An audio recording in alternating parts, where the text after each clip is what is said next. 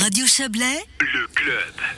Après une pause forcée de plusieurs mois, les colis du cœur sont bel et bien de retour dans le district de Montaix au printemps dernier en pleine pandémie. Ginette euh, Fessard et les membres de son équipe, tous âgés de plus de 70 ans, se voyaient contraints de tout arrêter. Aujourd'hui, une nouvelle équipe est en place. Elle a été constituée durant l'automne et est désormais prête à relancer l'action solidaire en faveur euh, des personnes en situation de précarité. Voilà une belle nouvelle.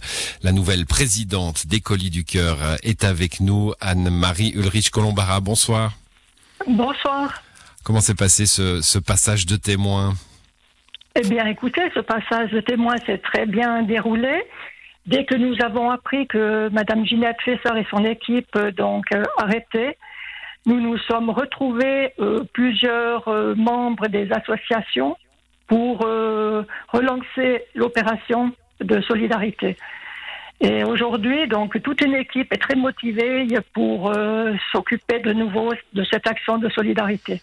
C'est une équipe, euh, c'est une, une relève. Euh, j'ai évoqué l'âge hein, du comité précédent. Est-ce que c'est une, une relève un peu plus jeune qui va pouvoir durer?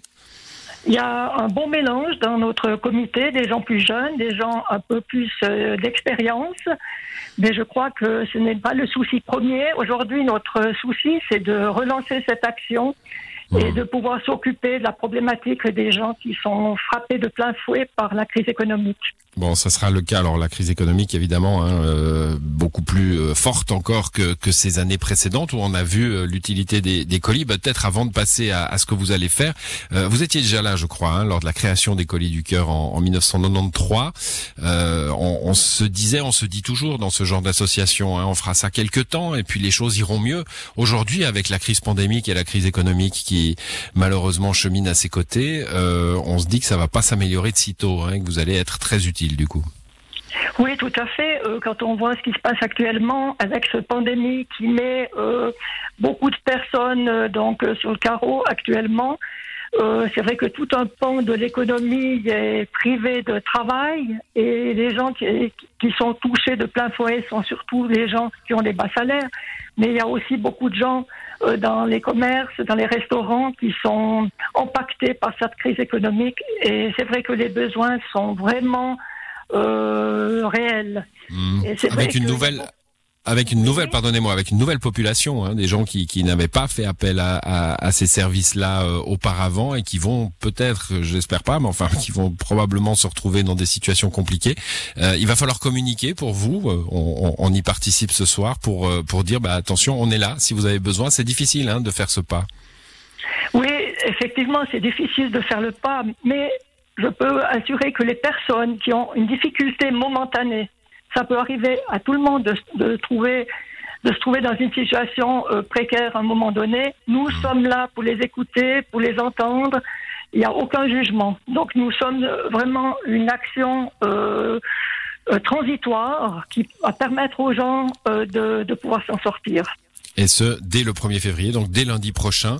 Le, système sera similaire à ce qui existait avant?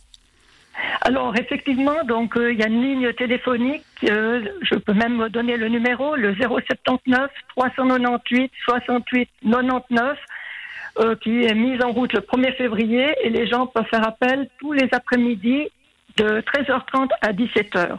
Et à partir du 5 février, donc les premiers colis seront livrés aux, bénéficiaires. Mmh. Donc je veux donc produits de produits de première nécessité hein, dans ces colis.